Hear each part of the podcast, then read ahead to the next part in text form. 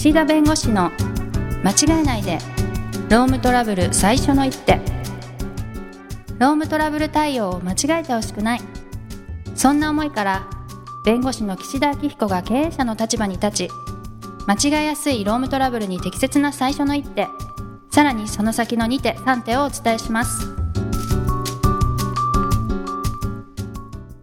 皆さんこんにちは。弁護士の岸田明彦です。こんにちは。ナビゲーターのとちおえみです都庁さんよろしくお願いします。はい岸田さんよろしくお願いします。都庁さんという名前噛むよねたまにね都庁さんって言いにくいですよね。ちょっとって。ねって聞き取れないって言われますよく。うん。はい。大変です伝えるの。伝えるのって大事ですよね。伝えるの大事ですよね。で今日のテーマ指導書なんですよ。あすごい。何？伝え方あねそうなんですね。都庁さんねはい。仕事をこう会社でやってた時に、はい。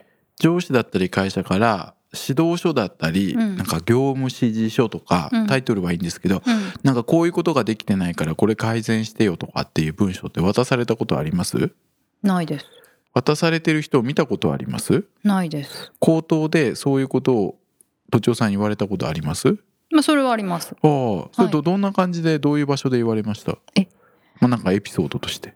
えー、なんだろう。オフィスで、うんなんかそんな態度じゃダメだよみたいな。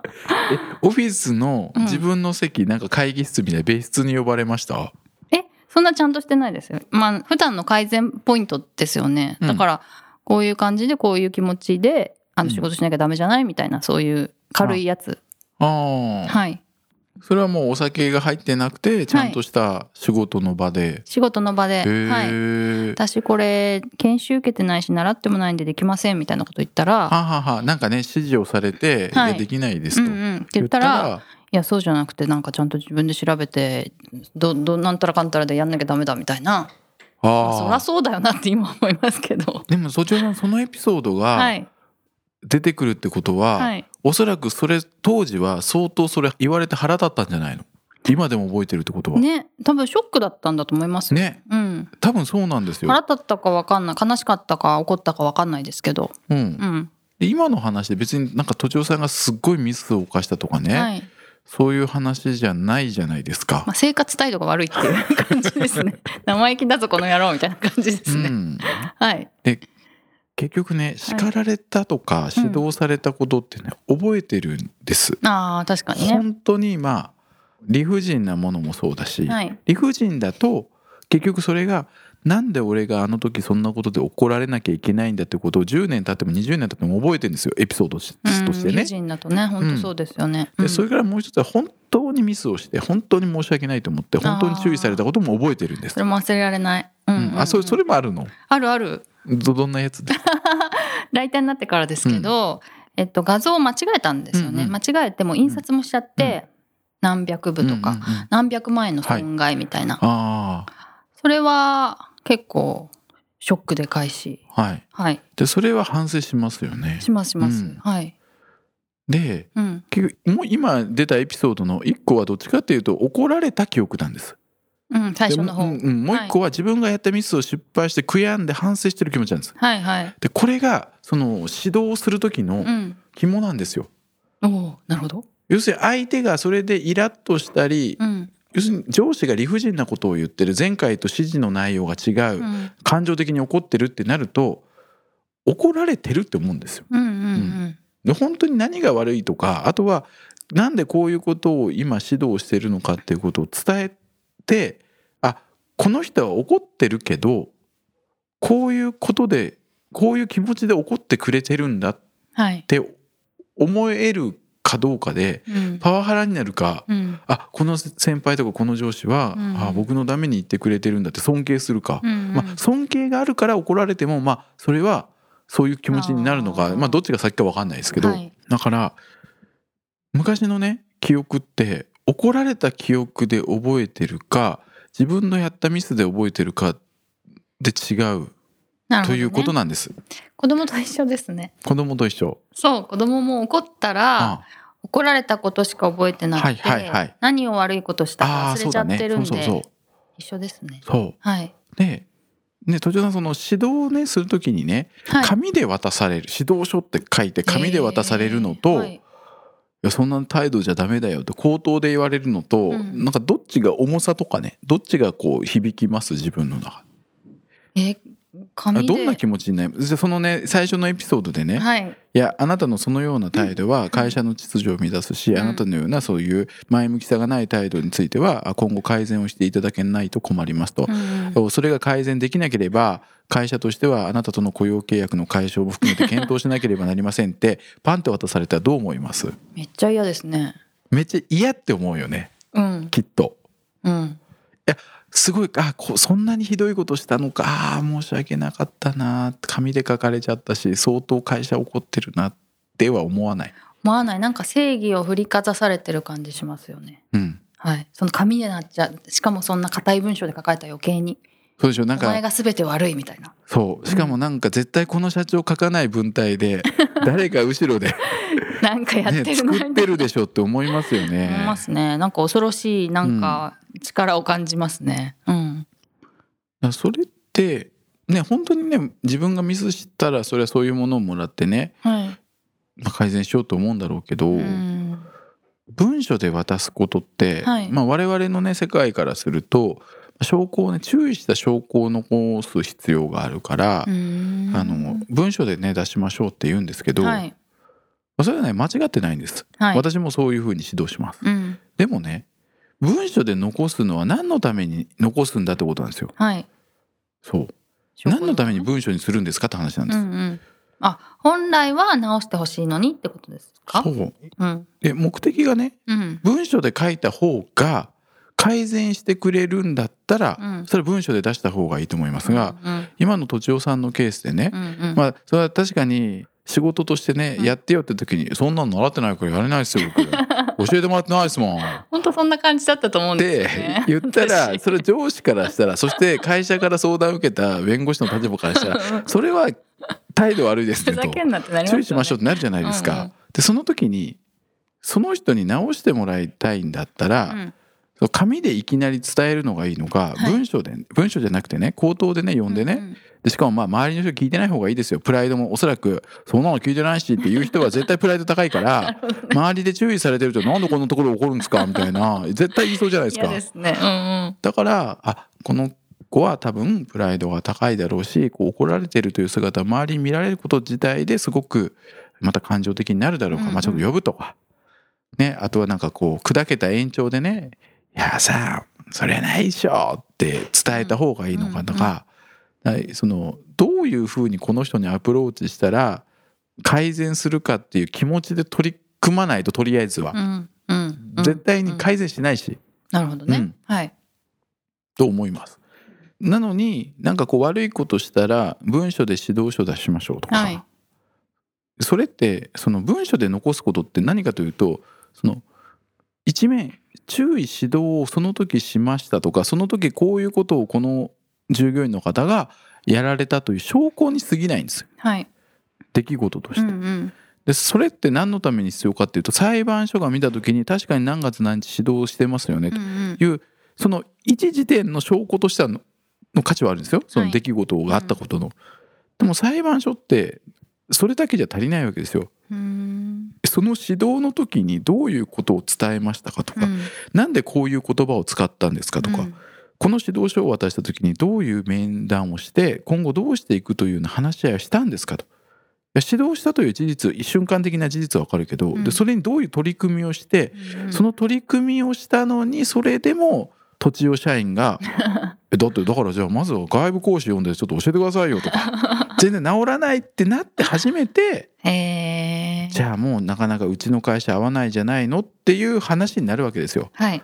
だからこう指導も改善もするつもりもなくてうん。もう単にやめさせたいとかね。うん。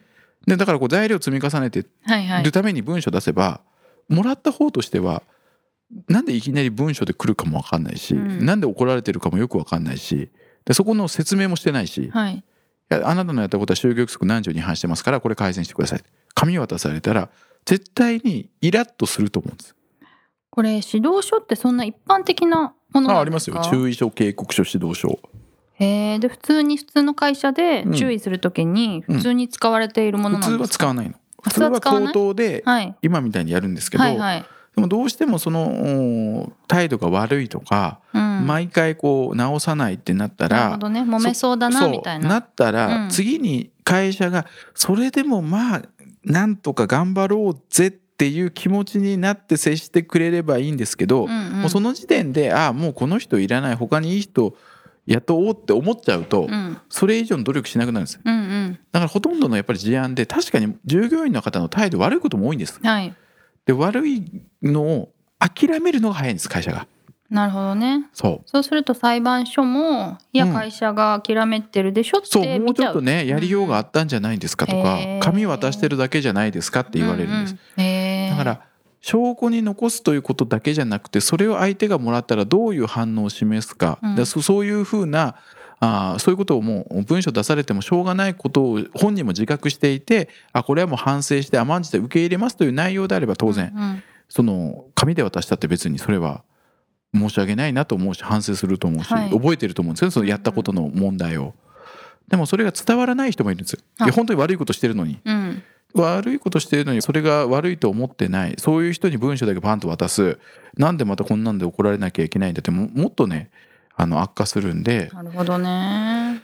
まあ、そういう場合はあ文章を渡す前にやっぱり面談でしょうね。うんんそう。で面談でこういうことが問題なのって分かってくれないこともあります。はい。でもそういう自分の言葉でちゃんと面談をして伝えたんだというまあ録音取ってもいいと思いますけど、はい伝えたんだっていうことがまずないとダメです。文章で出すにしたって今後。会社はこういうところを評価してるとか会社は従業員の数少ないんだと。協調性とかみんなで協力してやっていくことがすごく求められてると、はい。それは1,000人いてねうん。1人ねちょっとこうね仲がねあ仲違いするとかってんじゃないと。5人とか10人の中でねバチバチやったらそれは会社としてねまとまりなくなるからそこはちょっとやっぱり気をつけてほしい。とだからそういうところを見てると。うんうん。そういうことができてない場合にはやっぱり会社は厳しく注意するからそれはちゃんとやってねと。まず一回言うべきですね。なるほどね。そうすると指導書を受け取った時の態度とか指導書に対する対応の仕方絶対変わってくるんで。うーん。なので指導書を何のために出すのかどのタイミングで出すのか、それを受け取った時の相手の反応はどういうものが予想されるか。うんそこまで決めて出さないといけない。へえであとはデスマス帳にするかデアル帳にするか。ええ確かに。デアル帳怖いですよね。デアル帳怖いですよね。はい。でデスマス帳私はデスマス帳のもし本当に改善してもらいたいんだったらデスマス帳でまず行くべきなんです。はいはい。こういうことがありましたと。うん。でこれについてはやっぱり非常に会社としても困っていますし、はいはい。えーまあ、今後のあなたのことを考えても成長のことを考えてもこうしていただくふうに会社としては期待していますと。うん。頑張れよと。ね。うんなるほどいう文章を出した方が本人もイラッとしないでまあそうかって思ってくれれば改善しますから。うんお手紙みたいなうん。感じですね。でそれがもうどんどうん。んそれでも治らなければ最後はちょっとピリッとしていいと思いますよ。デアル帳に直す警告書と。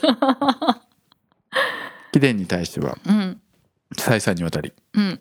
文章等でその改善を促してきたところではあるかと。すごい。で、かっこ令和2年何月何日。さらさら出何てくるのすごい。何月何日付、うんうん。えー指導書でそういう状況であるにもかかわらず一向に改善が見られずむしろうん。何月何日には上司である 何々に対して何とかと暴言を吐きということを書いてはい。これはもう会社としては見過ごせないと。ひいては会社はこの件について懲戒処分等を検討しますと。うん。いうような形でもうちょっとこう会社が本当に怒ってるよとと見るのかはい。会社がまあ直してほしいというふうな希望を込めて、まあ、まずは言ってくれてるのかとか、まあ言葉とかその語調でわかるんでうんうんうん。もらう方はね、そうですね。ピリッとしますよね。それもらったら。あやっぱそういうところも使い分けなきゃいけないんですよ、うまく人を指導するということは。うんうんうん。一辺倒でね書式があってその通りこれ使ってやりましょうじゃダメなんです。確かに。だからキャラ見ないとうん。いや私みたいなキャラで注意指導された時にやっぱりどう受け止めるかと、はい。都庁さんがやっぱり同じこと指導されて受け止めるかで絶対 反応違うはずなんですよ。違いますよね。うん。はい。そこも見極めないと。なるほどね。そう。はい。で証拠を残す残さないとかはねまあもちろん必要なんだけど、うんうん。そう。そこを最優先に考えるとこじれる、間違えちゃう。そうですよね。そう、ん。間違えないで。そうだった。そうだったって。忘れないで そうですよ。だからこういうなるほどね。おそらくこれってまあパワハラのことでも使えるとも使えるというかそこにもつながるんですね、最初のところ。はい。結局そういうものがないとパワハラと言われやすいというか、うん。言われやすいっていうのはパワハラという主張になりやすいってことです。相手がそう思ってしまう。はい。パワハラと認定されるかどうかは別ですけど、やっうん。うんぱりそういうふうになんか自分はパワハラ受けてるんだと被害妄想になる人もいるから、うんうん。うん、だからそういう意味では上司としてはパワハラというふうに言われないようにするためにもそして会社としてもその人手不足の中一人でもねちょっと会社のために貢献して、まあ、会社の理念みたいなちゃんとねみんなで共有してその理念に向かってみんなでやっていこうとそのためにはこういうことをあなたに求めてるんだと。だから頑張ってほしいと。はい。そう思いがないと、うん。はい、使えない。どうやって辞めさせよう、うん。もうこれじゃね今後はやっぱりそうですね。やっていけない、うん。パワハラの問題に持ってこられる可能性も非常に高まります。なるほど。はい。ということでね人間心理がそうそう。はい。ふざける回もあればうん。真面目に熱く語る回もある。これがポッドキャストですよ。そうですね。最後のまとめがよくわからないですが お時間になりましたので今日この辺にしたいと思います、はい。ありがとうございました。ありがとうございました。今回も番組をお聞きいただきありがとうございました。ロームトラブルでお困りの方はロームネットで検索していただき柿椿経営法律事務所のホームページよりお問い合わせください。